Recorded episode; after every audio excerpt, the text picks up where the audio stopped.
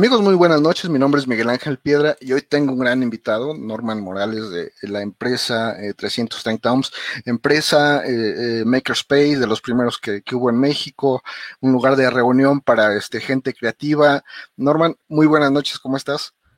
¿Qué tal, Miguel? Bien, gracias. Muchísimas gracias por invitarme para charlar aquí un poquito contigo y con toda la gente que se una, ¿no? Con nosotros.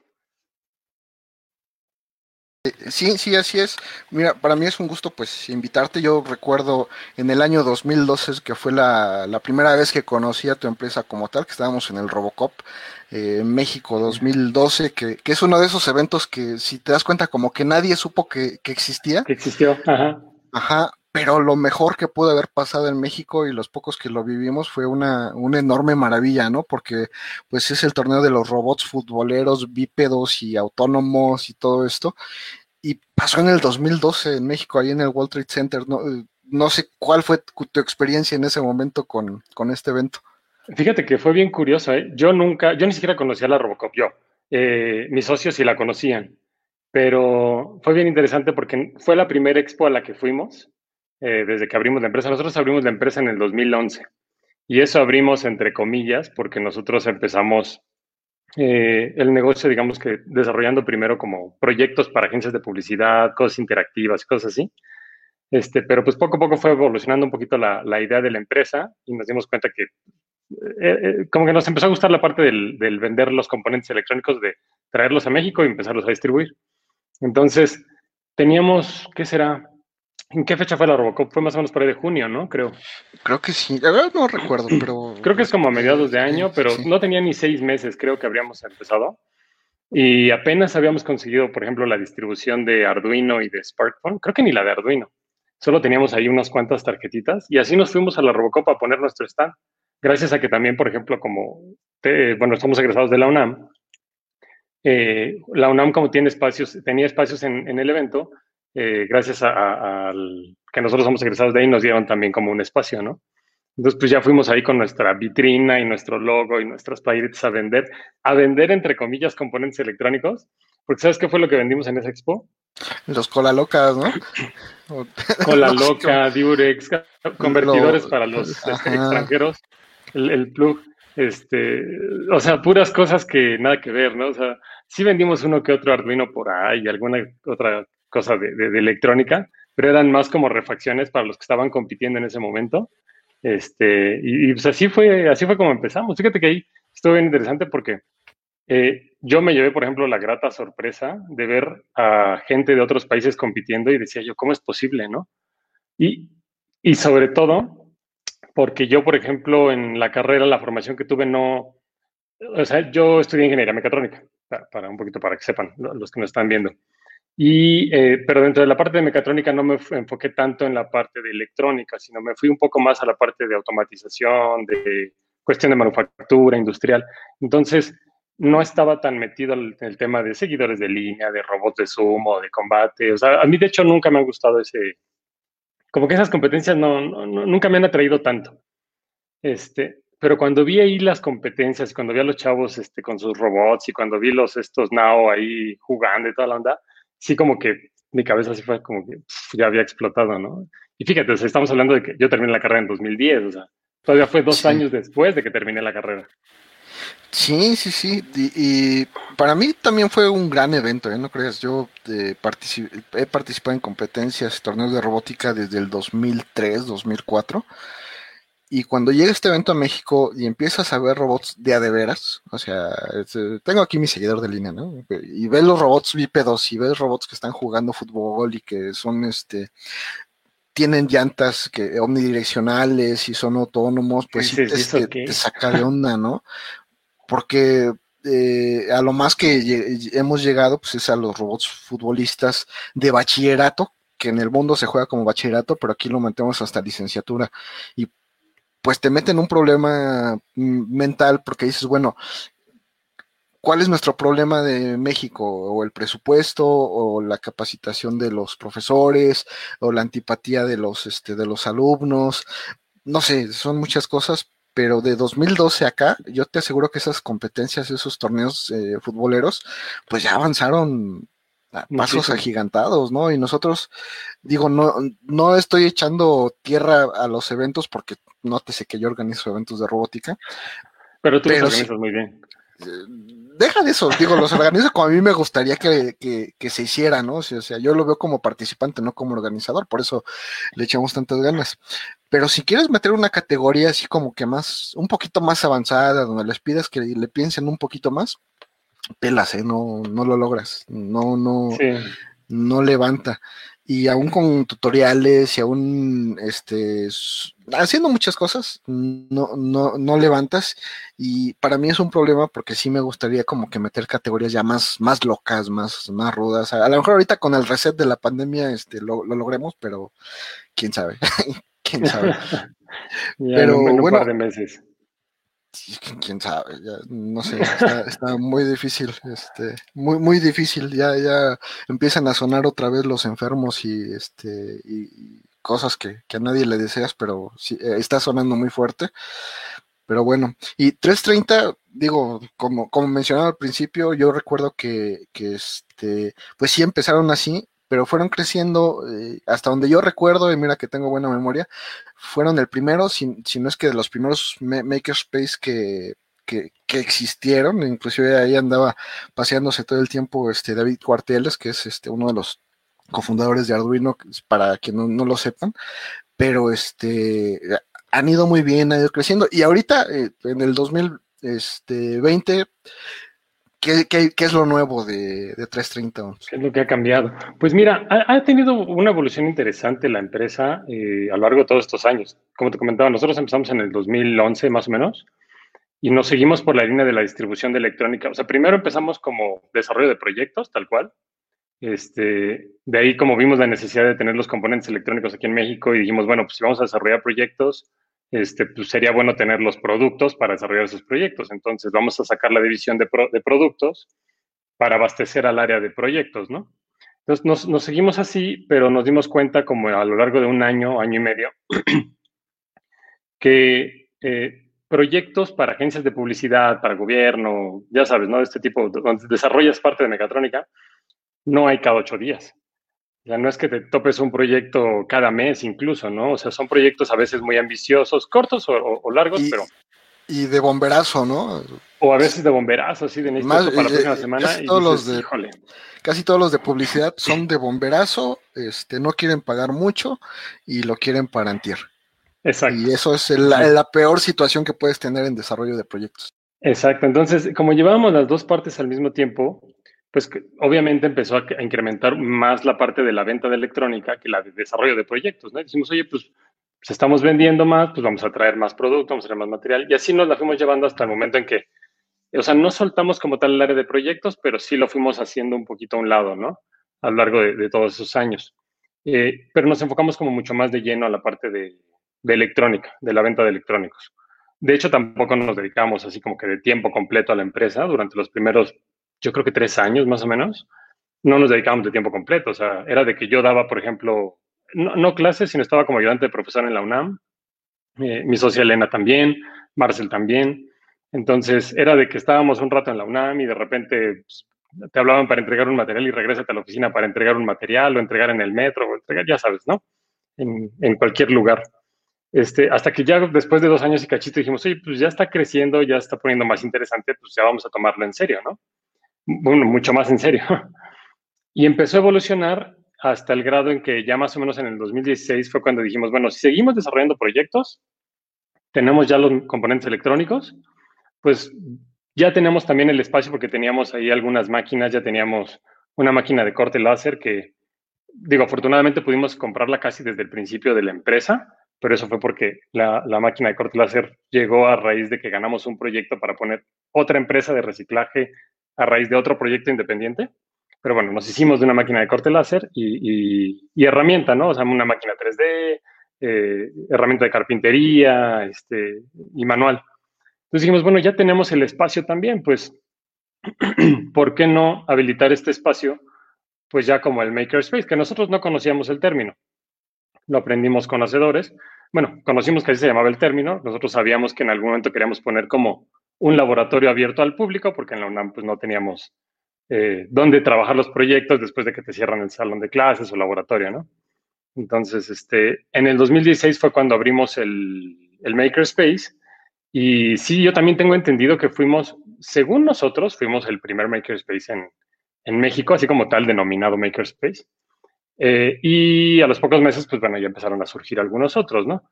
Eh, pero bueno, sí, sí fuimos de los, eh, de los primeros, digamos, que, empezamos con toda esta tendencia de, de, llamarlo ya como tal o denominarlo como movimiento maker. Y pues empezamos el Makerspace en 2016, pues con todas las ganas del mundo, diciendo, no, aquí se va a llenar de gente y va a empezar a llegar los chavos que, que, no tienen los fines de semana donde, donde trabajar y van a pagar membresías. Y estábamos muy contentos, muy motivados pero como que nos estrellamos así contra la puerta, ¿tú crees? O sea, nos pasó lo que a muchos emprendedores les pasa y lo que a muchos, eh, a quien está empezando un nuevo negocio le, pasa, que dijimos, vamos a levantar casi casi la cortina para abrir las puertas al público. Hicimos una inauguración, fue bastante gente, pero a pesar de que a la gente le encantaba el concepto y, y le gustaba el espacio, porque pues afortunadamente también ahí donde, donde están las oficinas, este, pues tenemos un espacio bastante amplio y, se puede trabajar a gusto, ¿no? Pues con todo y eso la gente nos felicitaba, iba a conocer el espacio y no pagaban las membresías. Entonces, este, e, era como muy extraño, eran pocos, en realidad eran pocos los que, los que como tal se enamoraban del concepto y, sí se, se, inscribían, ¿no? Y sí tuvimos varias personas que, que a lo largo de este tiempo han, estado de manera eh, periódica, ¿no? Pero, pero sí fue muy complicado hacerlo Ah, como que levantarlo, digamos. Pero es que, bueno, es parte del, problema del ingeniero emprendedor, ¿no?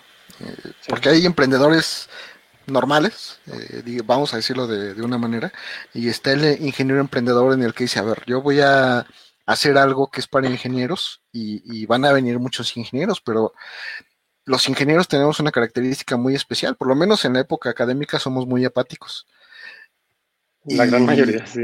Ajá, somos muy apáticos. Entonces, si tú quieres eh, meter alguna parte de tu negocio o que el ingeniero vaya contigo y lo pongas en un grupo con otras personas, pues te estás metiendo en un problema. Y la otra, pues es que eh, no sabemos o no nos hemos dado cuenta que para que un negocio sea negocio necesitas lo que llamamos flujo de efectivo continuo.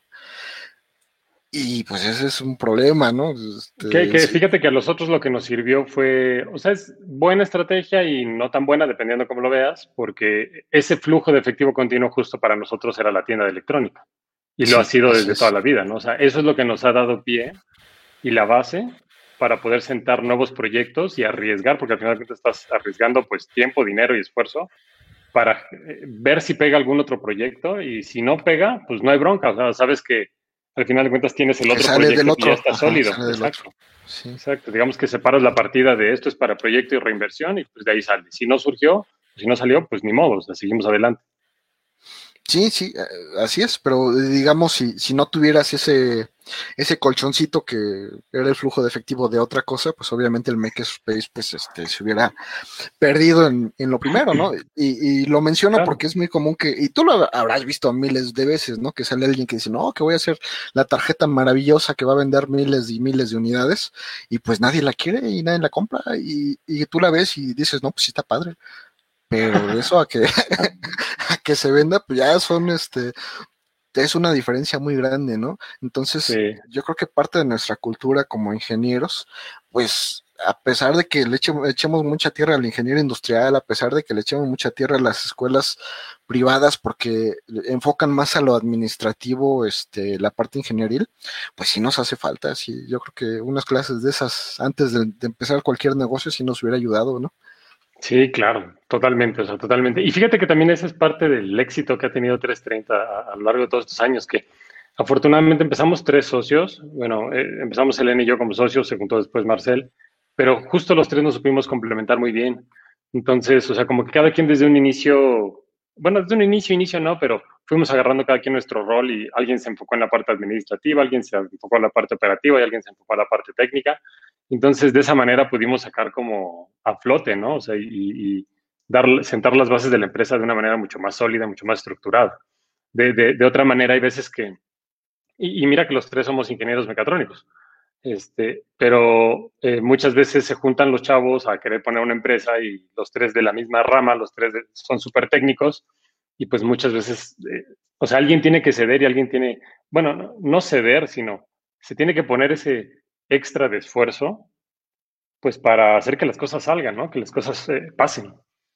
de hecho hay una frase que, que, describe todo esto, ¿no? Dice, cuando tres personas o dos personas piensan exactamente igual, no sirven para nada. Y pues eh, ahí te das cuenta, ¿no? Porque a lo mejor, como tú dices, uno se enfocó a lo técnico, otro a lo administrativo, otro al merchandising, y ya ahí como que armaron el, el buen rompecabezas. Pero si tres personas son amigos y este todos se hacen caso, todos piensan exactamente igual, pues ahí es donde, eh, donde pierden, ¿no? No está mal porque es parte del aprendizaje, si te das cuenta es, es parte de, pero ese aprendizaje cuesta tiempo, dinero y, esfuerzo, ¿no? Claro, claro. No sé, digo, saliéndonos un poquito del tema, no sé si has visto la serie, una serie en Netflix que se llama Startup, de unos coreanos.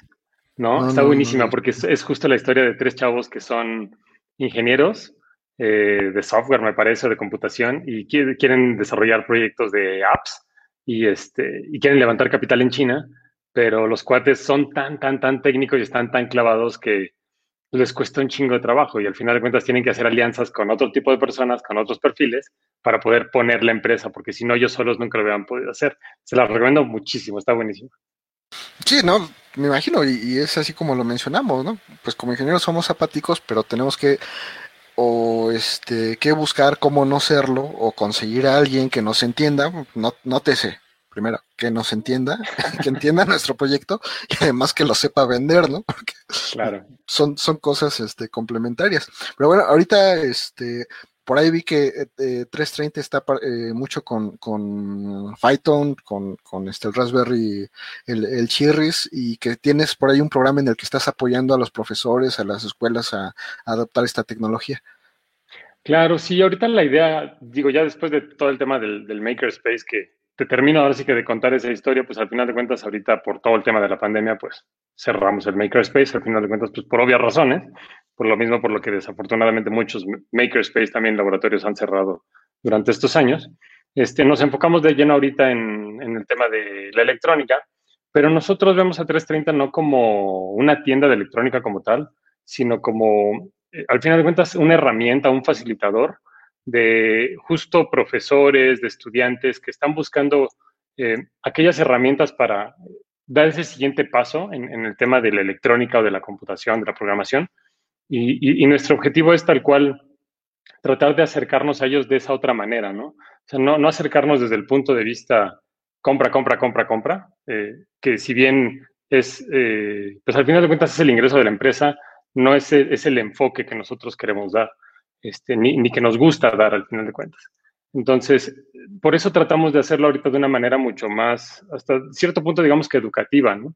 O sea, como pues a través de tutoriales, a través de artículos, de noticias relevantes del mundo Maker o del mundo de, Raspberry Pi y de Python. Justo ahorita nosotros nos estamos enfocando mucho en, en, Raspberry Pi porque creemos mucho en el proyecto y, este, y, en todo, esta nuevo, todo, lo que se puede hacer alrededor de, esta tarjeta, ¿no?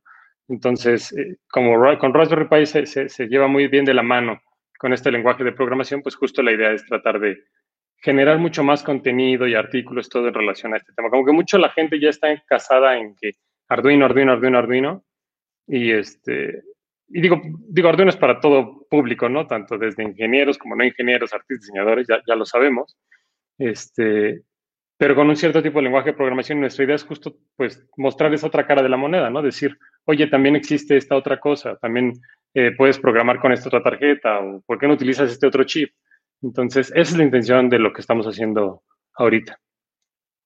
y fíjate que es muy importante, yo lo considero muy importante porque Arduino, a pesar de que tuvo un boom muy fuerte, muy grande en todo el mundo, eh, si te das cuenta como que se quedó en lo académico. En la parte de la ingeniería no lo terminan de aceptar, no se termina de adoptar por, por razones obvias, no es un lenguaje o no es una plataforma que puedas tú certificar si vas a hacer algún tipo de aplicaciones ya, muy específicas, médicas, donde necesites este, algún tipo de certificación de las que se necesitan para vender tu producto. No es uno de los lenguajes que estén dados de alta y, si estén certificados, entonces eso te mete en un problema. Y por el otro lado, Python, este, pues es el lenguaje no, no quiero decirlo de esta manera, pero es la única manera en la que lo puedo decir, es el lenguaje del futuro. ¿Por qué? Porque este, si lo hubiésemos sabido hace 5 o 6 años, pues yo creo que todos hubiésemos aprendido Python, ¿no? O sea, ahorita los sueldos para quien maneje ese lenguaje, este, pues son muy, muy altos. Y ahorita con la pandemia, pues puedes tener sueldo de americano o canadiense desde México y un sueldo de ese tipo, este, pues aquí es algo brutal de, un tamaño que, muchas veces no te imaginas. Y, si te, bueno, si no lo saben, pues busquen ahí en las bolsas de trabajo, busquen en LinkedIn, en, Internet, y se van a dar cuenta que para, los sueldos para la gente que maneja Python en ciencias de datos, en este tipo de cosas, pues este, son muy altos.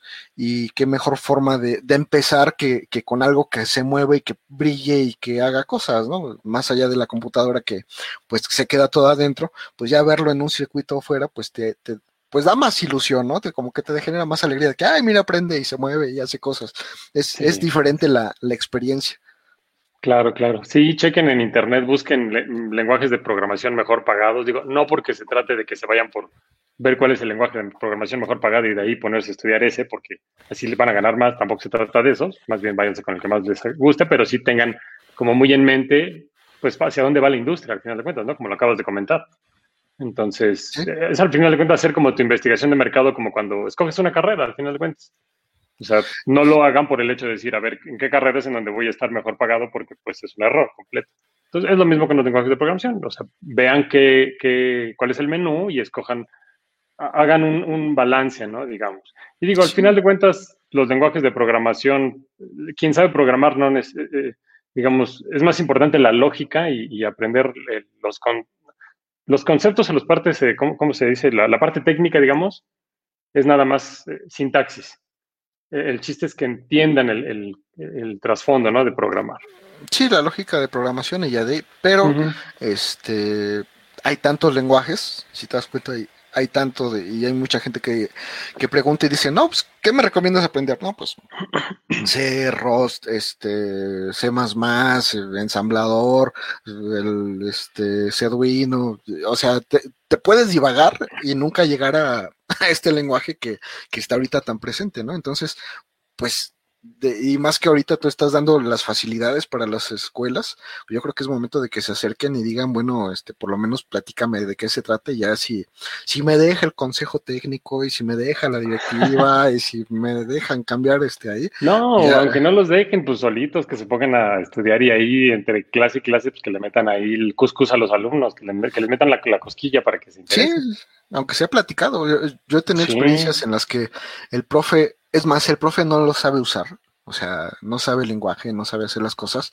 pero de repente sale con que, ah, ¿qué creen que leí que este lenguaje que estaba bien padre? O esta tarjeta o esta aplicación estaba bien padre y los chavos pues ya les mete la curiosidad, aunque el, profe en realidad no, no le mueva ni, ni le sepa, pero ya, ya les metió ahí la semillita de la curiosidad y con eso, este, con eso tienen... aquí tienes un claro ejemplo, ya no sé programar. Fíjate, y, vendes. Ya se me olvidó. No. y es que fíjate, yo me enfoqué más a la parte comercial. Marcel se enfocó muchísimo más a la parte técnica y al final te vas haciendo un área. Entonces, o sea, obviamente en algún momento supe programar, no, no estoy ajeno, pero entiendes los conceptos y sabes para qué sirve cada uno de ellos, ¿no? ¿En qué utilizarlo? Sí, bueno, a la próxima nada más te vas a tardar un poquito más. O sea, no es que no sepas, nada más vas a tardar en arrancar un poquito más. Y fíjate que esa es, es una de las cosas este, interesantes que también a los chavos que van a estudiar ingeniería, pues me gusta decirles, la tendencia cuando tú estudias ingeniería es que sí, inicies como técnico, inicies como ingeniero de campo, como ingeniero de aplicación, pero el paso inmediato hacia arriba es la administración y no me vas a dejar mentir. O sea, sí, sí empiezas moviendo cables, picando teclas, pero el, el, paso inmediato hacia arriba es administrativo. Pues es que yo creo que no, ni siquiera tendría que ser como hacia arriba, o sea, tendrías que tenerlo ya desde el principio. ¿no? Y algo tan simple, y, te lo digo porque he estado como investigando mucho sobre esa parte, o sea, sobre, por ejemplo, educación financiera, ¿no? O sea, el tener una buena educación, ¿a quién le enseñan educación financiera en la escuela? Pues a nadie, ¿no? O sea, tienes que aprenderlo por ti mismo y desafortunadamente no lo aprendes por gusto, lo aprendes a madrazos cuando ya estás ahogado con las tarjetas de crédito y dices, ah, chirrones, como que sí tengo que, o cuando la empresa ya se te está yendo a pique y te echaste a perder la primera empresa y dices, no, pues mejor sí tengo que ver mejor mis números, ¿no? Entonces, esa educación financiera la que tenías que empezar a estudiar desde antes, desde, desde la prepa o desde, no sé, desde la carrera, digo ya, si no es desde la prepa. ¿Sabes cómo lo, lo platico yo en pláticas y conferencias, eh, el, como tú vives ahorita, como tú traes tu cartera, como traes tus bolsas, el dinero que tengas en tu vida, este, como lo manejes y como lo entiendas, así va a ser tu empresa. Si empiezas el, el mes con 100 pesos y terminas con menos 150, así le va a ir a tu empresa. Punto. O sea, necesitas, es más, si, es necesario que vengas, vendas chicles o donas o tacos o lo que sea para que aprendas a manejar el dinero y ver cómo se mueve, hazlo. O sea, porque no hay nada más cruel y mal, más triste que este, ya sepas que no sabes manejar el dinero, hagas tu, tu este, pues, tu emprendimiento y, se, y lo manejes como manejas tu, tu vida final, como manejas tu cartera, pues. Ajá, claro, claro. es lo, peor que puede pasar. Y no sé, hay una película, no es, no, es con Sandra Bullock, que es este, la, la internan porque es borrachísima, este, en la boda de su hermana hace una fiesta, este, ahora es que guacarea, hace de todo y la interna, ¿no? Y ya al final, este, pregunta a alguien ahí a, a la persona que los está atendiendo y le dice, oiga, ¿para cuándo puedo este, tener pareja, no? Sí, como para cuándo puedo tener pareja porque me está diciendo que no puedo. Y le dice, mira, consíguete un perro y si pues ah, puedes cuidar un perro por un año y no le pasa nada, pues puedes conseguir pareja. Pero antes del perro consíguete una planta y si conservas a la planta por un año y no se te muere, ya puedes pasar al paso del perro. Y si todavía lo, lo tienes por un año, y tienes a la planta también, entonces ya puedes empezar a pensar que puedes tener pareja. Y estamos hablando de un lapso de tiempo este, grande, ¿no? Para mí el emprendimiento. Ajá, ya para. Ah, nota que yo también ya me aventé este unas dos empresas este, en, errores este, horribles. Ah, y, ajá, y, ahorita, hasta ahorita como que la cacha y dices, ah, pues si, si, hubiera hecho los pasos de la plantita y el plazo del perrito, pues probablemente ahorita tendría más éxito este, con, con lo que estoy haciendo, ¿no? Fíjate, fíjate que ahorita que lo comentas, me viene a la mente, te digo que cuando empezamos 330, empezamos otra empresa de reciclaje que se llamó Verde Botella. Eh, era una empresa para reciclar vasos de vidrio, de botellas de vino y hacer los vasitos, ¿no? Con esa empresa nosotros empezamos con un plan de negocios que presentamos al gobierno, ganamos un proyecto de donde nos dieron recursos a fondo perdido, con eso y todo el mundo te lo creyó, ¿no? Todo el mundo No, todo el mundo me lo creyó, nos dieron lana y empezamos. Al mismo tiempo, fue casi casi al mismo tiempo, creo con un mes o mes y medio de diferencia, empezamos 330. 330 empezó sin nada.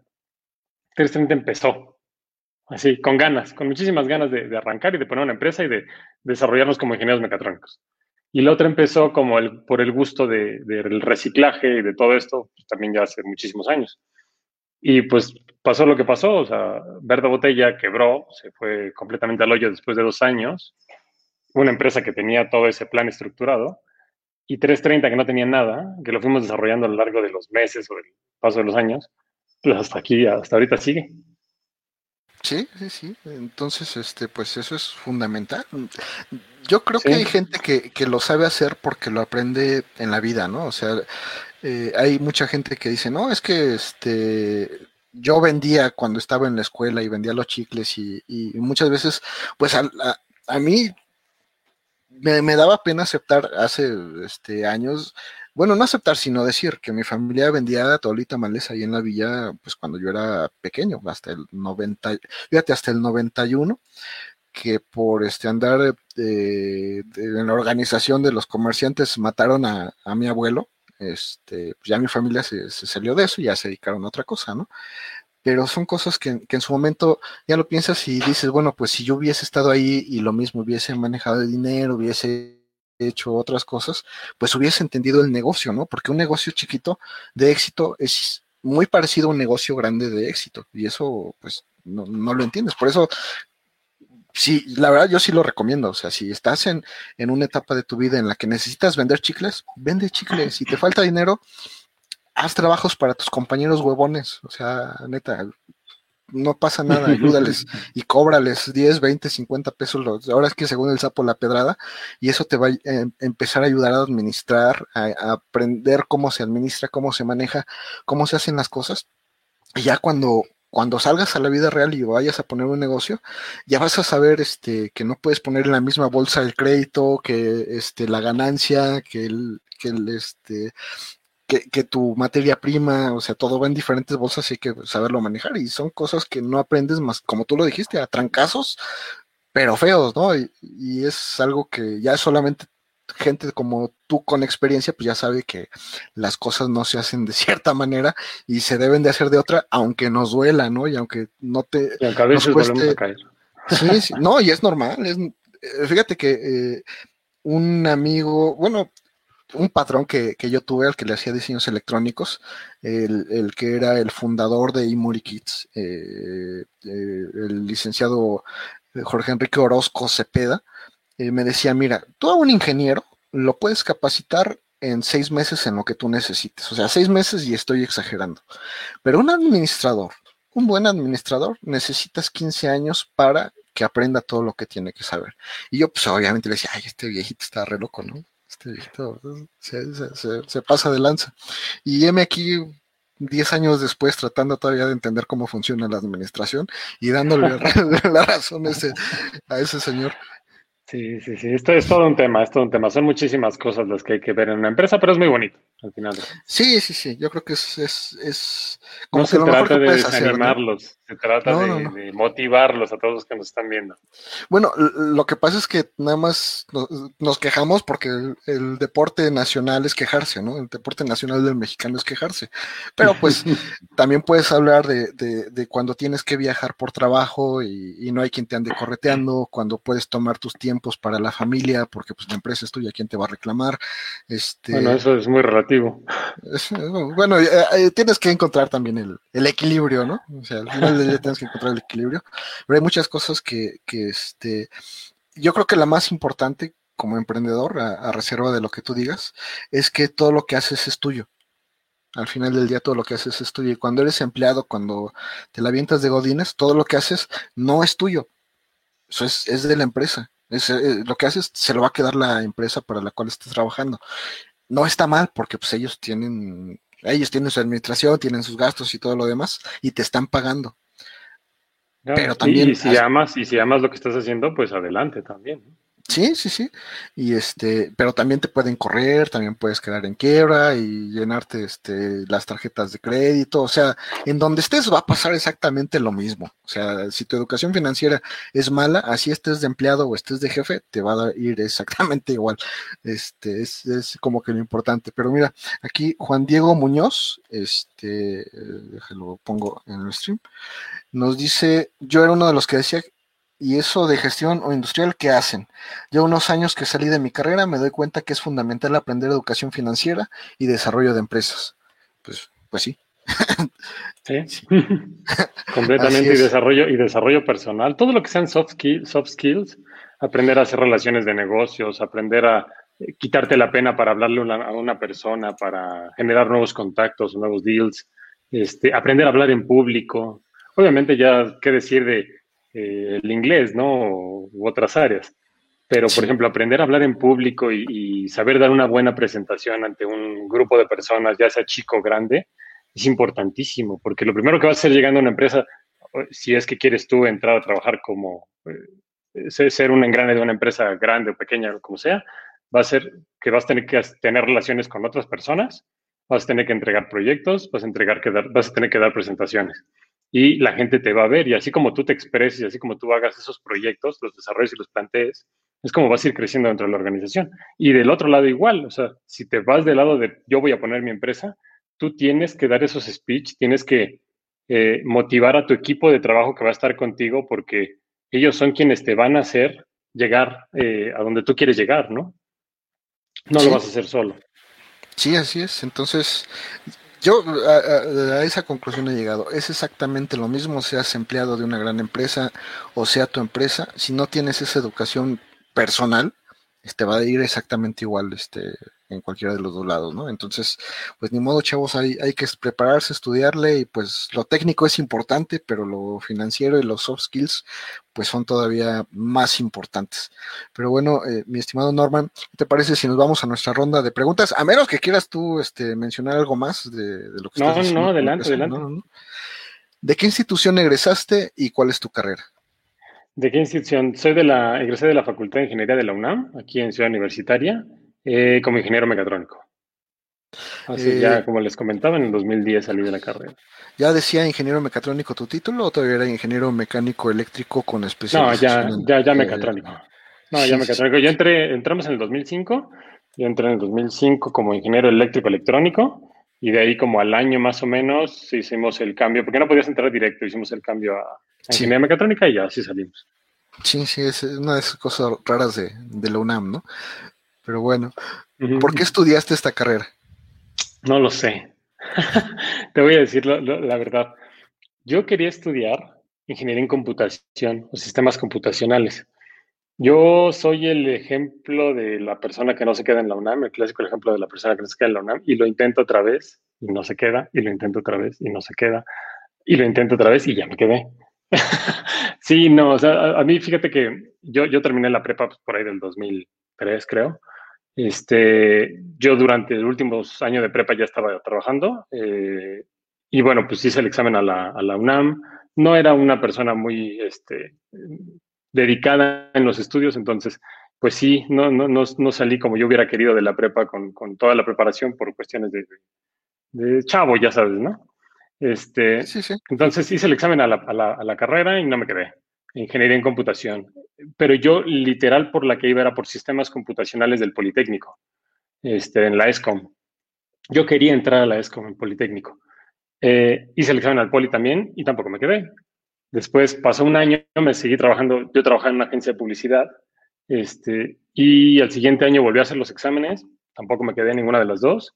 Y al siguiente fue cuando dije, no, pues, o sea, ya va en serio, ¿no? no se trata de andar jugando, sí tengo que estudiar, tengo que prepararme. Eh, y ya pues me, dediqué a estudiar eh, algunos meses este, y ya hice el examen, me quedé en la UNAM, me quedé, hice el examen también a la UAM, eh, ahí para el área de diseño, porque también me gustaba mucho la parte de diseño y animación. Entonces, este, me quedé también en la UAM, me quedé en la UNAM en ingeniería electrónica y al poli ya no fui a hacer el examen porque dije, no, pues ya soy de aquí, yo ya lo que quería era ya entrar. Entonces, a la que fuera, ¿no? Ya. Sí. Entonces entré en ingeniería eléctrica eh, o electrónica, eléctrica electrónica, y de ahí pedí el cambio, te digo, a, a mecatrónica, pero yo todavía no conocía muy bien la carrera. O sea, yo la, la descubrí, digamos, ya durante los primeros semestres de, en la UNAM, y me gustó mucho y me gustó saber un poco de, eh, bueno, me gustó que como que yo tenía la idea de que, pues mecatrónica ya sabes, es aprender un poquito de programación, vas a aprender electrónica, vas a aprender... Dije, ah, pues esta me va a enseñar de todo, pues por ahí me voy. Entonces, escogí mecatrónica, pero al final del... Digo, todo, todo es válido, te aprendí muchísimas cosas, pero no volvería a estudiar mecatrónica. Pues no, no, no te gustó, no, no, se especializó, ¿Por, ¿por qué? No, porque, o sea, sí me gustó, pero yo así, lo mío, lo mío era haber estudiado ingeniería en sistemas. Entonces, digo, todavía lo tengo por ahí pendiente el meterme a algunos diplomados, cursos de programación y sistemas computacionales, todo esto. Eh, pero bueno, está como pendiente, hay muchas cosas que hacer todavía y mucho tiempo en adelante para seguir estudiando, entonces, quizá en algún par de años. Pues sí, o sea, sí la recomiendas, pero para ti no. Sí, sí, sí. Pues es que, pues es como todo, o sea, hay gente a la que le va a gustar, hay gente a la que no le va a gustar. También yo soy una persona como muy, muy dispersa, o sea, me gusta de todo.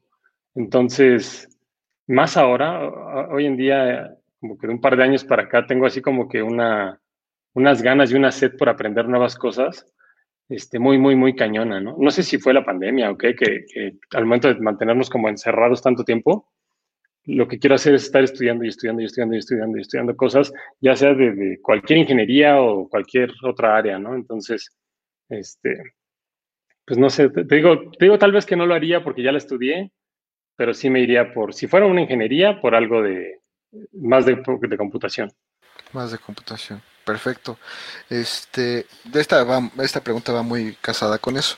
Platícanos primero eh, de qué pensaste que se trataba tu carrera y si después si realmente se trataba de eso.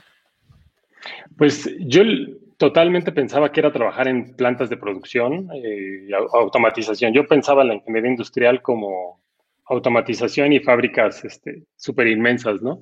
Yo sentía que terminando la carrera iba literal a, entrar a una fábrica con PLCs y con sistemas neumáticos y que ahí me iba a poner luego a trabajar y, y listo. Y terminando la carrera sí entré a trabajar a la industria. Fueron nada más dos meses. No, bueno, fue un año de becario y me contrataron afortunadamente de planta. Este, y bueno, afortunadamente entre comillas, porque me contrataron de planta y renuncié a los 15 días, 30 días. Dije, no, esto no es para mí. Y me salí, pero entré, fue todo un tema. ¿Tienes tiempo para que te lo platique o no? Sí, sí, adelante. pues entré, entré a General Electric, al área de, gas y petróleo, eh, que pues como que nada que ver con, con la parte de mecatrónica, pero eh, me gustaba mucho la parte de manufactura. Y entonces en el área de, gas y petróleo, en la planta que está por allá por Vallejo, por Cerro Gordo, este, hacían todos los cabezales y todas las piezas para los pozos petroleros. Entonces, eh, estuve primero un tiempo de becario en, en un concurso que, que, hubo en alianza con la UNAM y estuve de becario ahí un año en el laboratorio haciendo pruebas de este, destructivas, cosas así. Eso pues fue así como que más como hobby. Y después se hicieron, bueno, se abrió una vacante eh, de todos los que estábamos ahí de la UNAM, TEC, Politécnico y todo esto. Se abrió una vacante de planta y yo gané la vacante. Yo gané la planta. Y me contrataron como ingeniero de logística este, para el área de manufactura. Entonces yo me encargué durante 15 días, 30 más o menos, del, es un montón de experiencia laboral. Este, eh, me encargué de, toda la, de la línea de, de, ensamble y de cabezales y de producción pero no me gustó inmediatamente porque como, pues primero porque yo siempre tuve las ganas o la intención de poner una empresa. Yo siempre dije, no, yo voy a poner una empresa, yo no quiero trabajar para alguien, yo quiero poner una empresa, nunca voy, a, nunca voy a trabajar para alguien. Pero cuando entré a trabajar ya de planta ahí y que las cosas se pusieron como en serio, me empezaron a decir, no, pues entras a las 9 de la mañana, sales a las 6 de la tarde. La primera semana sí, la segunda semana entraba, me empezaron a decir, oye, necesito que llegues antes, a las 8 de la mañana. Y me empecé a ir a las 7 de la noche, 8 de la noche, 9 de la noche. Hubo un momento, más porque como era eh, una planta que sirve a, los pozos petroleros y en los pozos petroleros siempre hay bomberazos, porque si se revienta un cabezal en, en Veracruz o en donde sea, pues se tiene que producir ya sea viernes, sábado o domingo a las 12 de la noche se tiene que mandar los eh, dos o tres turnos para que pues, la planta se ponga a trabajar y mandar los cabezales en friega, porque si no el pozo petrolero se para. Y ahí fue donde no me gustó, o sea, porque de repente el, jefe de la planta, el gerente me decía, ¿sabes qué? O sea, un día me fui a las 11 de la noche y me dijo, te mando el taxi, porque la empresa tenía chofer. Me dijo, te mando un taxi ahorita a tu casa para que no te pase nada. Este, y mañana pasa el taxi por ti a las 6 de la mañana a tu casa para que te vengas. Y dije, no, o sea, espérame tantito, o sea, no, no, no, las cosas no, no, no, son así. Y fue cuando no me gustó, o sea, el otro día llegué y me dijo, oye, ¿por qué no te compro? Como que empezó a lavar el cerebro y el gerente me empezó a decir, el gerente de la planta, empezó a decir, oye, ¿por qué no te compras un coche para que ya puedas irte más tranquilo y llegar más tranquilo? dije, no, esto está mal. O sea, y, renuncié. O sea, literal no aguanté el mes, aguanté el mes y, y me fui. Entonces, este, pues sí, estuve ahí un ratito trabajando. Bueno, pero yo creo que es, un temazo ese también, ¿no? Eh, te platicaba también de, mi amigo este Sergio Hernández que a él le pasó pues algo similar, nada más que él sí aguantó ocho años. Imagínate ocho años en esas condiciones. tú, tú, que medio lo viviste, este, porque él a veces no llegaba este, a su boda, apenas casi casi llegó muy a la fuerza. O sea, tuvo situaciones muy complicadas, pero eh, lo que hizo él o lo que le ayudó a él fue que este, hizo muchos contactos. Entonces ya cuando él de plano dijo, ¿saben qué? Sí, ya me voy, este, ahí se quedan con su fiesta. Este, terminó, abrió su empresa y cuando él llegaba a las, pues a las otras empresas a ofrecer sus servicios, ya lo conocían. Ya lo conocían. Entonces decían, ah, eres tú, pásale. O sea, si es contigo, si, si nos mandas al chalán, ni, ni, ni, que ni toque la puerta porque no va a entrar. Pero si eres tú, pásale. Pero son situaciones, ¿no? Y, no está mal ni, ni está bien, porque al final del día nos tenemos que dar cuenta de que pues hay que saber renunciar y eso es parte de, eh, en las empresas y como empleados, hay que saber renunciar en el momento preciso para que no, no te quedes estancado ahí, este, pues más del tiempo que, necesites estar eh, en aprendizaje. Sí, sí, sí, sí, exacto, totalmente. Y pues bueno, contestando ahí pues a la, pregunta de, de, si, de si era lo que yo pensaba, o sea, yo creo que sí es lo que yo pienso, eh, de, qué se trata. hay mucha gente que sí creo que se dedica, pues, al final de cuentas, a eso. No sé si todos sean técnicos, no sé si sean ingenieros mecatrónicos. Algo que me he dado cuenta también en estos años es que platicando un poco con los compañeros de generación de, ingeniería mecatrónica de, la UNAM, que fuimos como ciento y cacho, no me acuerdo bien, digo, no con todos, pero más o menos del panorama de lo que sabes que hacen algunos, sí sé que muchos no se dedican a, eso. No sé si por falta de oportunidades aquí en, en el país o qué onda, pero como que siento que no muchos ejercen como tal la carrera y eso pues sí, la verdad es un poquito triste, pero pues digo, seguramente eh, oportunidades hay, campo laboral hay, pero, pero sí me, he topado con eso yo, al menos de este lado. ¿Sabes qué pasa? Que muchas veces las oportunidades eh, no están cerca. Eh, por ejemplo, en, la zona de San Luis Potosí, en, en, toda esa parte, es que están las automotrices. En el 2016 se tenía proyectado eh, tener o generar 50 mil empleos. Y los primeros, digamos que, pero años antes, los 10 años anteriores, generaron sí 40 mil, 50 mil empleos, pero empezaron a, a, tomar gente de, a ver, ¿cuántos ingenieros tenemos en 10 kilómetros a la redonda? Tantos. Sale, nos los acabamos. ¿Cuántos hay a 30 kilómetros a la redonda? tantos, no los acabamos. Y ya este, para el año antepasado, ya en la pandemia se volvió las estadísticas este, un asco, ¿no? Ya en realidad ya no supimos de qué se trató, pero eh, ya estaban tomando en cuenta a las personas que estaban a 300 kilómetros a la redonda. Claro. O sea, ahí estamos hablando de aquí a Querétaro en, un solo día y eso está mal. Pero era la necesidad de la industria de, tener a la gente ahí trabajando. ¿Qué, sucede? Que, digo, si, si hablamos de, mí como persona, termino la carrera, veo las bolsas de trabajo ahí en, en la misma escuela y ahí mismo me doy cuenta que no sé hacer nada de lo que están pidiendo. Entonces, este, pues es un problema, ¿no? Y somos de la UNAM, digo, yo, yo estudié FES Aragón, este, ustedes en, en CEU, pero, pero parte de las cosas, este, de los problemas que tenemos es que no, no nos dicen que nos tenemos que capacitar para llegar capacitados al campo laboral, aparte de lo que debemos traer de la escuela. Y ese, pues, es el problema. Entonces, ya cuando sales y te das cuenta de que, pues, en teoría no sabes nada, pues es normal que veas a mucho mecatrónico en los Ubers o, trabajando de otras cosas. No porque esté mal, y regresamos a lo mismo, no porque esté mal eh, trabajar de eso, pero este a todos nos gustaría decir, ah, todos los mecatrónicos de la UNAM y todos los mecatrónicos de, de la VM y todos los mecatrónicos de los tecnológicos nacionales se dedican a la mecatrónica. Y la verdad es que, que no. No, ha habido esa, ese enlace entre las empresas y las escuelas para poder colocar a todos los, los egresados. Pero pues bueno, ya, eso no depende de nosotros. Esperemos que las personas que, que, se dedican a eso pues, sí se pongan las pilas, pero pues bueno, ¿no?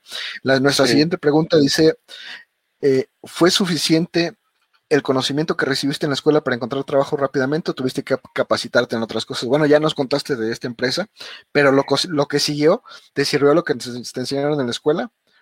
Pues eh, al final de cuentas, sí me sirvió todo lo que aprendí en la escuela, definitivamente todo lo que vas aprendiendo es, es, bueno, pero sí es importantísimo no dejar nada más de, no quedarnos en lo que viene en el temario y en el plan de estudios de la carrera y hasta ahí ya llegué, ¿no? Ya cumplí y cuando este, termine la carrera, pues voy a salir, voy a tener luego, trabajo con los skills que ya, que ya tengo. No, o sea, eso definitivamente se queda muy, muy, muy corto. O sea, eh, eso ya tiene que ser algo intrínseco en cada una de las personas, o sea, que sigan estudiando, que sigan aprendiendo, que sigan desarrollando, ya sea en la parte técnica, que sigue siendo muy importante, o, como decíamos, ¿no? En cualquier otra rama, pero al final de cuentas que siga eh, desarrollando tu, tu, tu educación, tu, tu formación profesional. Así es. Y de hecho nuestra siguiente pregunta tiene mucho que ver con eso. ¿Qué tan importante consideras el promedio escolar? No. Para mí, yo no lo considero importante. Este, te digo, yo nunca he sido una persona de dieces. Eh, soy más bien como de, fui más bien durante toda mi vida como de siete, ocho. Y bueno, ocho, nueve es un poquito en la carrera, en la prepa y atrás siete, ocho. Este... Eres de mi, de mi club que te sacabas 10 en las materias que te gustaba y lo necesario en las que ah, no te gustaba. Sí, sí, sí, totalmente. O sea, yo, matemáticas siempre fue 9, 10. Eh, computación no se diga, o sea, computación, yo me la pasaba en el laboratorio de computación programando en MS2 o en Pascal o en lo que fuera. Este, de ahí mi, mi amor y mi, y mi, gusto por la programación y por eso quería estudiar eso. Eh, y de ahí en fuera todo lo demás me valía gorro, o sea, me valía gorro totalmente. Este, y, pero bueno, pues, al final de cuentas, yo, yo nunca he visto. Ah, yo creo que de chavo un poquito así como que te lo inculcan más, ¿no? El hecho de, de, tienes que. Es como todo. tienes que sacar buenas calificaciones, tienes que estudiar una carrera porque si no, no vas a hacer nada en la vida, etcétera, etcétera, ¿no? Pero pues son tabús que hoy en día, o sea, en los tiempos que estamos viviendo, no tienen nada que ver. Y, voy a traer a colación algo que a mí me, me, me gusta ponerlos muchísimo como ejemplo y es a los niños Luna, no sé si los conoces, a los Moonmakers. Este, A los Moonmakers, a Diego y a Cami. Porque, o sea, yo con ellos, o sea, los adoro a, los chavos por la, el tipo de formación que tienen y por las ganas que tienen de aprender desde chavititos. Y hace poco, nosotros constantemente estamos pues reclutando personal para la empresa, ¿no? No tan constantemente, pero pedimos currículums, hacemos entrevistas de trabajo, etcétera, etcétera, y vemos quién se va sumando al equipo. Y en una ocasión, por curiosidad, nada más le, dije a, estos chavos, son dos chavos que eh, se salieron de la, muy, muy resumido, se salieron de la secundaria para hacer la secundaria abierta, se dedicaron a estudiar por su cuenta de forma autodidacta, y los cuates dan conferencias en Talentland, la niña ha salido en Forbes, en, la, en la revista como promesas de, de, mujeres este, de, estos años. Eh, el chavo, los dos ganaron concursos de robótica y se fueron a China. Los dos ganaron, o creo que Diego ganó concurso de robótica y se fue a, países de América Latina a competir. Eh, han dado conferencias en Talent, nos invitan a cada rato. Ahorita creo que están trabajando para Make en Estados Unidos. Y ella todavía no termina la prepa, tiene 16 años. O sea, ella tiene 16, 17 años, él tiene 18 y, pues bueno, está estudiando por su cuenta. Y cuando les pedí su currículum hace, no te miento, tendrá como tres meses, vi la cantidad de conferencias, charlas y cosas que han dado apenas terminando la preparatoria y ella sin todavía terminarla, y dices, no inventes, o sea, ya quisiera yo que cualquier ingeniero, o, no, no, solo ingeniero, ¿no? O sea, cualquier persona tenga las mismas ganas por aprender y por desarrollarse como ellos. O sea, ellos se paran en un auditorio de 500 personas y no les da pena porque lo han hecho un chorro de veces. Y dices, eso es lo que necesitan, esa curiosidad por aprender y por seguir adelante es lo que necesitan los jóvenes que están ahorita estudiando. Entonces, por ese lado, yo nunca he visto el, tema de que eh, eh, de las calificaciones como algo importante ni relevante para el éxito de las personas. Sí, sí, es más, me atrevería a decir que casi, casi ni hasta estudiar una carrera. Pues sí, pues sí. Tiene, tiene, sus contras, tiene sus, sus, sus, pros y sus contras. Yo no, no lo sé. no quiero influenciar a la gente que nos está viendo, pero pero, es que necesitas el apoyo, ¿no? O sea, no es tan fácil como decir, ah, no estudies y vas a tener éxito en la vida. Y... Es que no se trata de decir no estudies, se trata de estudiar lo que te gusta a tu propio ritmo. Y si, por ejemplo, necesitas, o sea, yo, yo lo veo desde este punto de vista. Si te gusta la ingeniería, ponte a estudiar, cómprate libros de ingeniería, ve los temarios que hay en diferentes escuelas y, y ve armando tu propio plan, ¿no? Y entonces, eh, cada semestre, primero planea lo que vas a hacer y cada semestre, si necesitas apoyo de alguien en automatización, ve a la UNAM, ve al Politécnico, ve al TEC de Monterrey y preséntate y pide asesoría de los coordinadores de las carreras y platica con ellos. Y trata de involucrarte y hacerte amigo de maestros, no solo de una institución, sino de varias instituciones. Y vas a ver que te vas a encontrar gente como tú, como yo, que seguramente van a estar felices y contentos de darles mentoría. Y, y mentoría de una hora al mes, si quieres gratis para que puedan seguir desarrollando sus estudios. Entonces, no se trata de verlo como por el lado de no estudies, o sea, no, no por el hecho de decir no estudies una carrera quiere decir que no estudies y no hagas nada y vas a ser exitoso, sino de ármate tu propio proyecto de vida. Pero fíjate que me refiero al, apoyo de, de, su familia. A mí lo que me interesaría más saber que el currículum de los chavos, me interesaría conocer a los papás. O sea, porque todo eso que hicieron los, los, los chavitos viene de algún lado. Yo, yo tuve un caso bien interesante. Eh, con don Procopio Pérez, se llamaba mi, mi, alumno, cuando daba cursos de microcontroladores, mini robótica, ese tipo de, de, cosas. Y este señor, o sea, tenía tal compromiso a tomar sus clases. Eh, para empezar, las clases eran o sábado o domingo, de 9 a 1 o de 2 a 6. O sea, ya para que tomes clase el domingo a las 9 de la mañana, ya estás hablando de un compromiso mayor, además pagado, ¿no? O sea, él, él pagaba sus clases. Y era así de, este, hablaba por por teléfono un día antes, una semana antes, y me decía, oye, ingeniero, voy a llegar tarde la semana que viene. Eh, ¿Por qué, señor? Este, digo, si se puede saber, ¿no? Si no, pues ni, ni, se preocupe. Es que voy a correr una maratón, y este, pero no se preocupe, terminando la, la maratón yo me voy a mi clase. La de 42 kilómetros, sí. No, venga, ingeniero, no se preocupe. O sea, correr 42 kilómetros y luego llegar a tu clase de microcontroladores el domingo a las 9 de la mañana, yo creo que se entiende, ¿no? Que, que, no llegue. Pues llegaba, llegaba todavía con sus shortcitos, casi casi con su número ahí, se sentaba y a, y a, tomar clase. Y eso lo hizo por bastante tiempo, pero con él iba muchas veces su hijo. Y su hijo tenía 8 o 9 años y eran clases de, de, de PIX en ensamblador, de ABRs en ensamblador y mini robots igual programados en ensamblador. Y este, Total que el chavito terminó aprendiendo el lenguaje ensamblador, ter, terminó aprendiendo a hacer sus robots, a hacer este tipo de cosas. Y para no hacerte, hacerte la larga, a los 16 años él ya hacía aplicaciones para iPhone cuando no era algo tan común. O sea, ahorita ya sabes que tienes otras herramientas que no es programación directa y haces las aplicaciones para iPhone y no tienes que pasar certificaciones y cosas de ese tipo. No, no, ya eh, hace cinco o seis años él ya hacía este tipo de aplicaciones. Entonces, ¿qué, ¿qué te dice ahí? El compromiso del hijo era igual o mayor al compromiso del papá. Por eso te digo, a mí sí se me hace interesante, sí, el currículum sí. de los chavitos, pero se me hace más interesante la mentalidad que, que, debe tener el papá, la mamá o quien esté apoyando a estos chavos para que este, sus hijos tengan ese compromiso, esa, eh, esa curiosidad. Entonces, sí, sí está bien, pero esa es la semillita, eh, la florecita que nació, el frijolito que nació. A ver, vamos a ver de dónde nació, de dónde salió ese frijolito y. Vamos a replicar ese modelo en todos lados, ¿no? Ojalá. Ajá, vamos a ver qué están haciendo los papás o qué hicieron que, eh, desde que nacieron los chavitos, a ver cómo, cómo lo educaste, a ver cómo le enseñaste a caminar, qué escuela lo llevaste, o sea, todo ese tipo de cosas para darnos cuenta, este, qué, qué pasó realmente, porque al chavito, pues sí, yo le, no le quito mérito pero le doy también mérito a, a de dónde vino. Y eso, pues claro. es también este, importantísimo, ¿no? Sabemos que nuestros padres, pues, nos dan las primeras educaciones y las más importantes, las que se nos van a quedar grabadas en el subconsciente, entonces hay que ver de dónde vino todo esto. Pero bueno, vamos a la siguiente porque nos, nos colgamos en, en temas. Eh, me imagino, ¿cuál fue tu materia favorita? Eh, automatización industrial. Bueno, control, control, sí se llamaba automatización industrial. Y bueno, es que eran dos, automatización y programación. Se llamaba, creo que computación para ingenieros, algo así. De esos temas, que, que, esos nombres que se inventan los profes, ¿no? A la hora que hacen los temas sí. de los planes de estudio. Pero bueno, ¿y cuál fue la materia que menos te gustaba? Híjole, de las que menos, fíjate que de las de humanidades eran las que menos me gustaban. Y digo, no las supe aprovechar, la verdad. No las supe aprovechar porque son vitales para, para la formación de, de cualquier persona.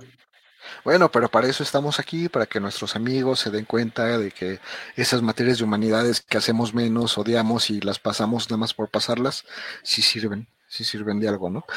Sí. Nuestra siguiente pregunta, ¿qué tan importantes son las matemáticas en la ingeniería? Yo considero que... Mmm, híjole.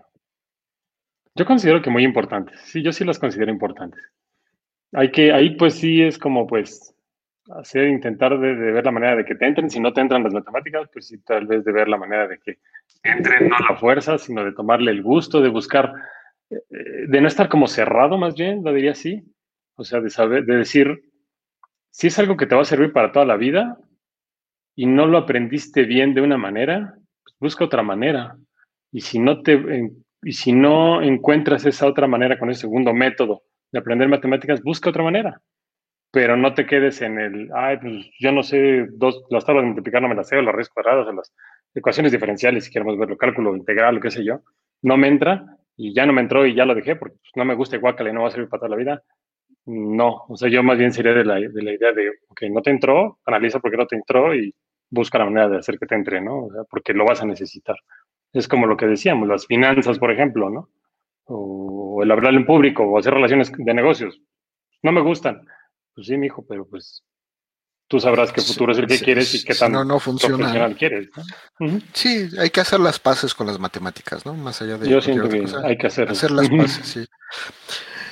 Como ingeniero, ¿qué tan importante es la ortografía, gramática y redacción? Es importantísimo, no como ingeniero, sino como persona. O sea, como persona, aprender a hablar bien, aprender a escribir bien y lo que decíamos, aprender inglés, pues eso ya, esa pregunta ni se pregunta, ¿no? Al final de cuentas, es como cuando te preguntan cuáles son tus valores y dices que eres honesto. Pues eso ni siquiera deberías de ponerlo, o sea, porque, ¿para qué me lo dices? Eso ya debería de ser algo, algo parte de ti, ¿no? Entonces es lo mismo. Es, más, si me dices que... eres honesto, empiezo a desconfiar, ¿no? Exacto, o sea, ¿cuáles son tus valores? No, pues es que yo soy muy honesto, muy trabajador. Mm, no, o sea, busquen, conózcanse a sí mismo, trabajen en su desarrollo profesional este, y personal y, pues al final de cuentas es su carta de presentación, ¿no? De, cada uno de ustedes. Sí. Tú, tú sabrás si quieres abrir la boca y que te hagan el fuchi o, que te abran la puerta de, las empresas y de las oportunidades. No, y no me dejarás mentir, no hay nada más horrible en esta vida que recibas un correo pidiendo patrocinio y traiga faltas de ortografía o no, no se dirijan con respeto hacia ti, no sé. digo, yo sé que eres muy alivianado, pero ya ves esos correos y dices...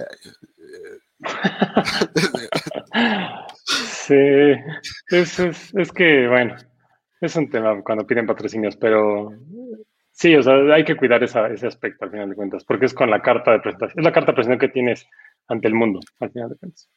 Sí, así es. Nuestra siguiente pregunta, ¿qué tan importantes son los idiomas en la ingeniería? No, pues importantísimos. Eh, digo, hablando de, temas de ingeniería mecatrónica o tal vez de cualquier ingeniería, ¿no? Este, inglés, pues ya dijimos que de base, pero muchos se van por la parte de alemán, porque en Alemania pues hay muchísimo desarrollo de, de, mecatrónica y se, buscan muchos ingenieros allá. Nosotros ahorita tenemos mucho, por ejemplo, contacto o alianzas con China, pues ni se diga. Sea, ahorita China, si sabes chino este, y sabes inglés, o sea, estás del otro lado. Es muy. No, que, no te voy a decir que estás del otro lado como para conseguir trabajo como tal, pero te abre las puertas de manera increíble a hacer negocios y relaciones con, pues, con países de primer mundo, al final de cuentas, ¿no? Sí, sí, así es. Y, ahorita es, desafortunadamente es más fácil que encuentres a un chino que hable un perfecto español a un este mm. mexicano que hable un perfecto chino. Es, es, muy curioso, ¿no? Pero ellos lo ocupan porque ya saben que es su herramienta de trabajo y nosotros pues todavía no lo consideramos así. Piensen mucho los que nos están viendo y que se están decidiendo por estudiar ingeniería mecatrónica o cualquier otra ingeniería que eh, hoy en día eh, México sí es un punto de atracción muy fuerte hacia inversionistas en China porque somos la puerta de entrada hacia Estados Unidos, ¿no? Entonces, eh, yo espero que ojalá en pocos años o en el transcurso de todo este tiempo se sigan generando más empleos a partir de inversión extranjera. Y muchas de las empresas que van a venir aquí a México, se los digo porque hemos tenido incluso contacto con empresas de electrónica de China que tienen interés por venir a México, que tienen interés por poner fábricas aquí en México. Este, entonces, pues al final de cuentas somos la mano de obra de Estados Unidos, ¿no? Entonces, si vienen empresas de China y de otros países a, poner sus plantas aquí, pues van a estar gente preparada y calificada. Y si ustedes saben chino, o saben inglés, o saben alemán, o francés, o cualquier otro idioma adicional, pues al final les va a abrir la puerta para hablar con los dueños y con los gerentes de la empresa. Porque el gerente o el dueño de la empresa, pues no va a ser alguien que te esté hablando en español, ¿no? Sí, sí, así. Va a tener un asistente, un tercer asistente que va a hablar contigo y, hasta llegaste, ¿no? ¿Qué, consejo le darías a los profesores nuevos, a los que van empezando? Digamos que los que ya están, bueno, pues ya, ya tienen sus, sus ideas, pero ¿qué consejo tú le darías como, como una persona que trata con ellos, que este, a veces llegan contigo y te preguntan cosas, este, ¿qué consejo le darías a este tipo de profesores que, que van empezando en la academia?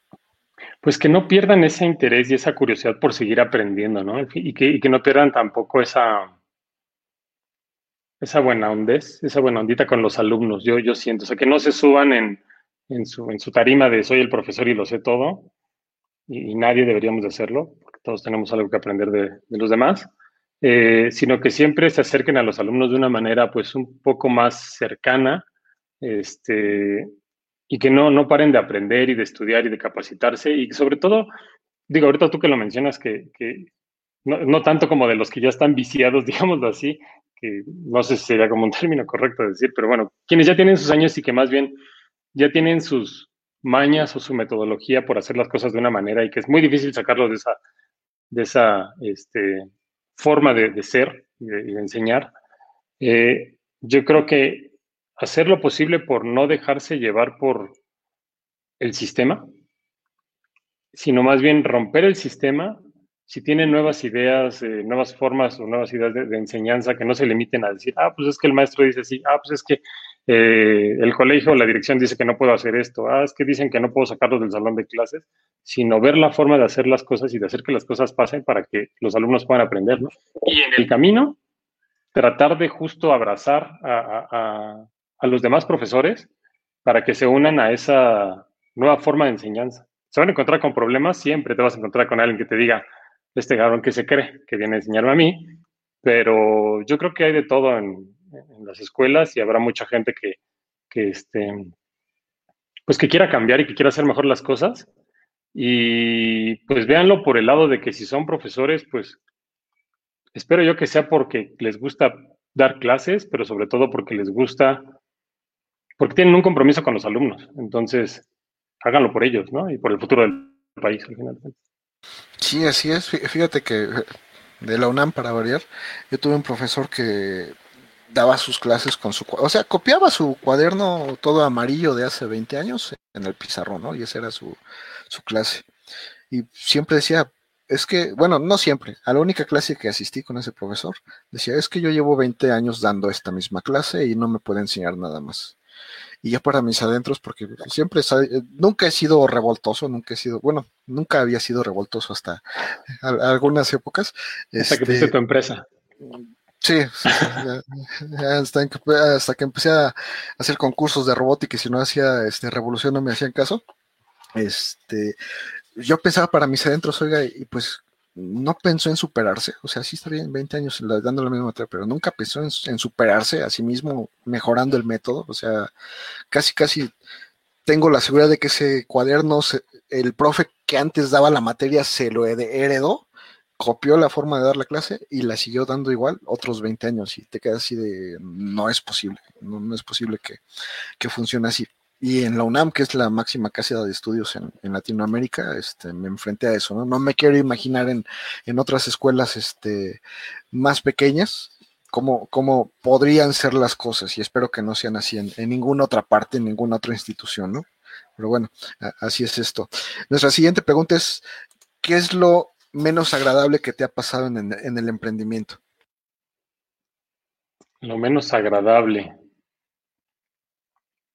Pues digo, yo creo que una de las cosas menos agradables es cuando pierdes dinero, ¿no? Cuando tratas de incursionar en nuevos negocios y no te sale y pues no, no, no, pierdes, como decíamos, tiempo, dinero, esfuerzo, yo creo que es de las cosas más desagradables, pero que al final de cuentas no dejan de ser retos y aprendizajes en donde pues, te levantas y sigues adelante y le echas más ganas todavía.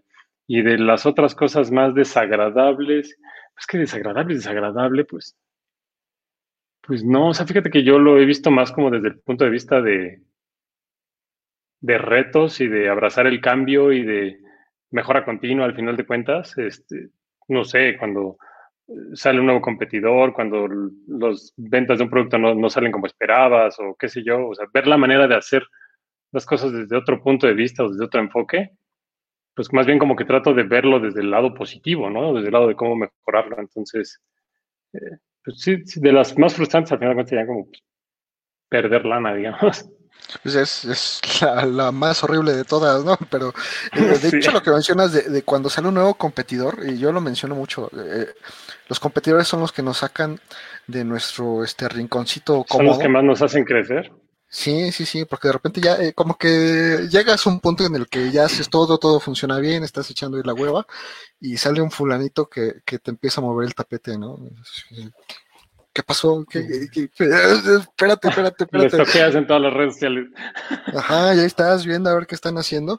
Y en realidad, como tú lo dices, eh, eh, los competidores son los que te hacen crecer si, si aceptas que puede haber competidores, ¿no? O sea, que, que, que, que están ahí precisamente para que tú no te duermas y sigas trabajando en lo que decías que te gustaba, pero de repente llega un punto en el que ya te aburrió y pues ya nada más dejas que las cosas fluyan. Y, y el competidor, ese, eh, yo lo digo mucho, ese chavo que está en la cajuela de su coche que pidió con su, la tarjeta de su beca las cosas de, AliExpress y anda vendiendo, este, y no le puedes ganar en precios y no le puedes ganar en, este, en posición porque él está en la escuela, pues son los güeyes que, que, te mueven y, y, los que te hacen pensar cómo, cómo superar y cómo vender más que, más que ellos, ¿no? Entonces, al final del día, una de las cosas que muchos ven como malas, este, supongo que igual que, que tú, considero que llega el momento en, que son lo mejor que te pudo haber pasado porque te sacuden y te das cuenta de que, a ver, ya, vamos a volver a trabajar y vamos a darnos cuenta que esto es una competencia y vamos a, volver a la pista y, adelante. Sí, sí, sí, sí, claro, totalmente. Eso y yo creo que también la falta de apoyos o oportunidades por parte de eh, gobierno, eso también es como a veces un poco frustrante, pero pues al final de cuentas no deja de ser retos donde dices, pues si no me van a ayudar, pues ni modo, o sea, hay que sacar las cosas de, hay que hacer que las cosas adelante, ¿no? Hace poquito estamos viendo una noticia que salió en, no, creo si fue en el financiero, ¿dónde fue? Donde decía que México es uno de los países más difíciles por el tema de burocracia y de documentos y permisos y todo para poner una empresa. Entonces, dicen la torre, ¿no? O sea, de por sí la situación económica no está chida y todavía me ponen las trabas, me ponen trabas el gobierno, pues, pero pues digo, no, no deja de, de, no es imposible al final de cuentas, ¿no? Sí, sí, pues ahora es que es, eres este testigo, testigo de, que sí se puede, entonces una muestra clara de que sí es posible hacerlo en México. Eh, y la otra, ¿qué es lo más agradable que te ha pasado en el emprendimiento? Aparte de ganar dinero, ¿no? Que es la contra de perder pues claro, es lo opuesto. no, eh, fíjate que algo que a mí me da mucha, eh, que me gratifica mucho es tener un equipo de trabajo sólido y en el cual confías eh, y sobre todo, el hecho de ver que la empresa va creciendo y de que estás generando nuevos puestos de trabajo y que has ido viendo cómo esas personas que llegaron contigo hace tres años son personas completamente diferentes ahorita y que tú has colaborado o has sido parte de ese desarrollo profesional en cada uno de ellos, es algo que a mí, me, a mí en lo personal me llena muchísimo.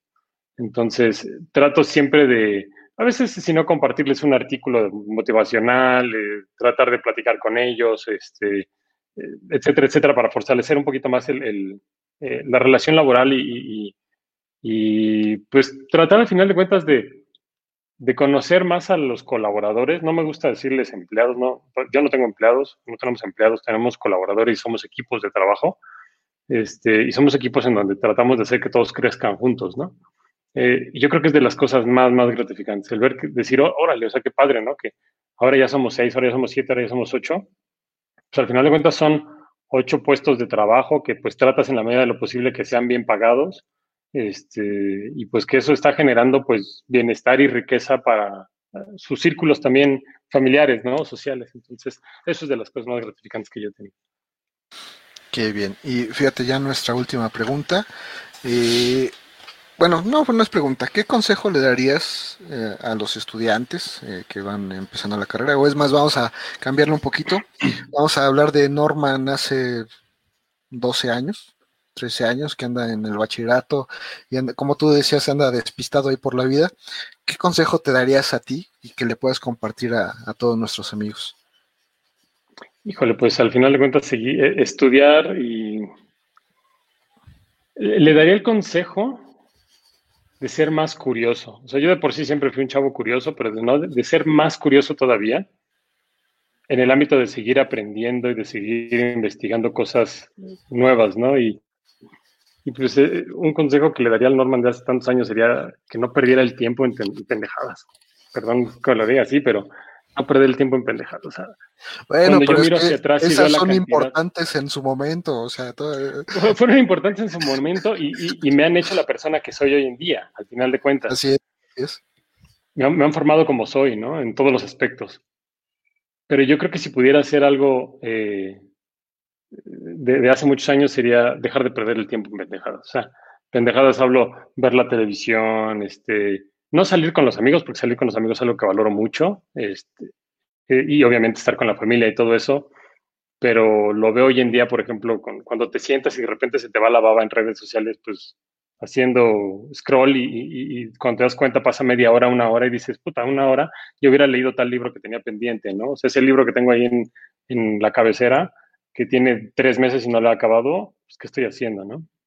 O sea, yo creo que eso sería lo que, el consejo que le daría. O sea, deja de perder el tiempo, párate, ponte a trabajar, ponte a estudiar y sigue aprendiendo porque son años que se te van y que luego volteas para atrás y dices, puta, ¿qué hice, no?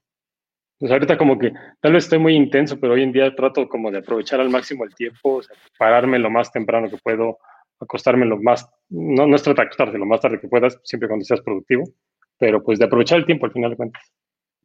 Sí, sí, de hacer cosas que, que te dejen algo, ¿no? Y también es importante que lo digamos, eh, esas... Eh, perder el tiempo no siempre es, como bien lo mencionaste, es, estar con los amigos. Perder el tiempo es hacer cosas que no te dejan nada, que no te van a dejar nada en el futuro. Claro, ver la tele, si vas a ves algún documental o ves alguna serie que te va a dejar algo bueno, está bien, pero hay cosas que de plano, pues no, no valen la pena. Y, es muy difícil decirlo porque cada, cada cerebro funciona diferente y hay personas que a lo mejor este eh, estar con los videojuegos les ayuda de una manera. Eh, entonces, yo creo que es más allá. Fíjate que yo, era de esas personas que me, ponía a jugar videojuegos a las 7 de la mañana, literal en vacaciones, a las 7 de la mañana y me paraba a las 10 de la noche. O sea, así literal, comía así con la consola enfrente. Ahorita no toco un videojuego ni de chiste político porque ya no me interesa al final de cuentas, pero yo era muy, muy clavado en ese aspecto cuando era chavo.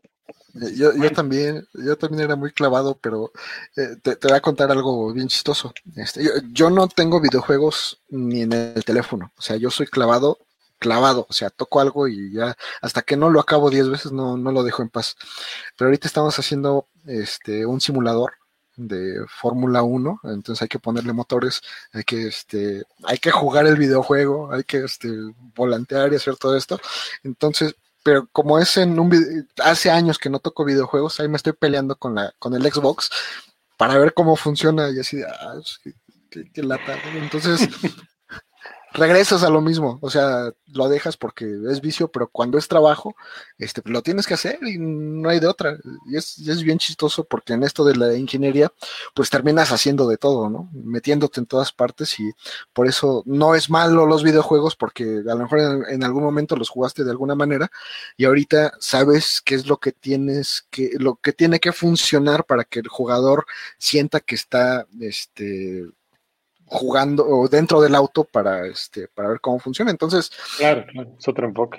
nada es malo, ¿no? Nada es malo, nada más hay que considerar de no hacer cosas que no te lleven a nada. Punto cada cerebro funciona diferente y pues hay que considerarlo de esta, considerarlo de esta manera, ¿no? Pero pues bueno, mi estimado Norman, ha sido un gustazo, qué bueno que, que, que, nos apoyas con tu presencia en, en, estas este, pláticas, en esta plática con el Inge. Para mí ha sido un gustazo, casi siempre cuando platicamos pues es en eventos, pero pues ahora no ha habido eventos y no sabemos cuándo va, va a haber, pero pues este está la puerta abierta este con Ingeniero Maker, con la Asociación Mexicana de Mecatrónica para este cualquier cosa que, que se te ocurra, digo, a lo mejor ahorita no, no se nos ocurre nada, pero en un futuro algo, algo podremos hacer, ¿no? Perfecto, sí, no, muchísimas gracias Miguel por, por tu espacio, por abrirme aquí las puertas de tu canal de, Ingeniero Maker a toda tu comunidad y espero que haya sido de mucho valor para la gente, al menos un poquito de la, de la experiencia que he tenido a lo largo de todos estos años y, y que se vayan mucho más motivados. Yo, si me quedo con algo, sería que ojalá se vayan un, un poquito, aunque sean más motivados para seguir aprendiendo cosas nuevas, para seguir investigando y estudiando, para, pues, al final de cuentas, ser mejores personas y profesionales. Así es, pues, este, mi estimado Norman, muchísimas gracias. Y pues, amigos, también les agradezco, muchísimas gracias por acompañarnos, por estar con nosotros. Nos veremos en, aquí en Facebook, en YouTube, en, este, en Spotify, y nos vemos en la siguiente edición de En Plática con el, con el Inge. Hasta pronto.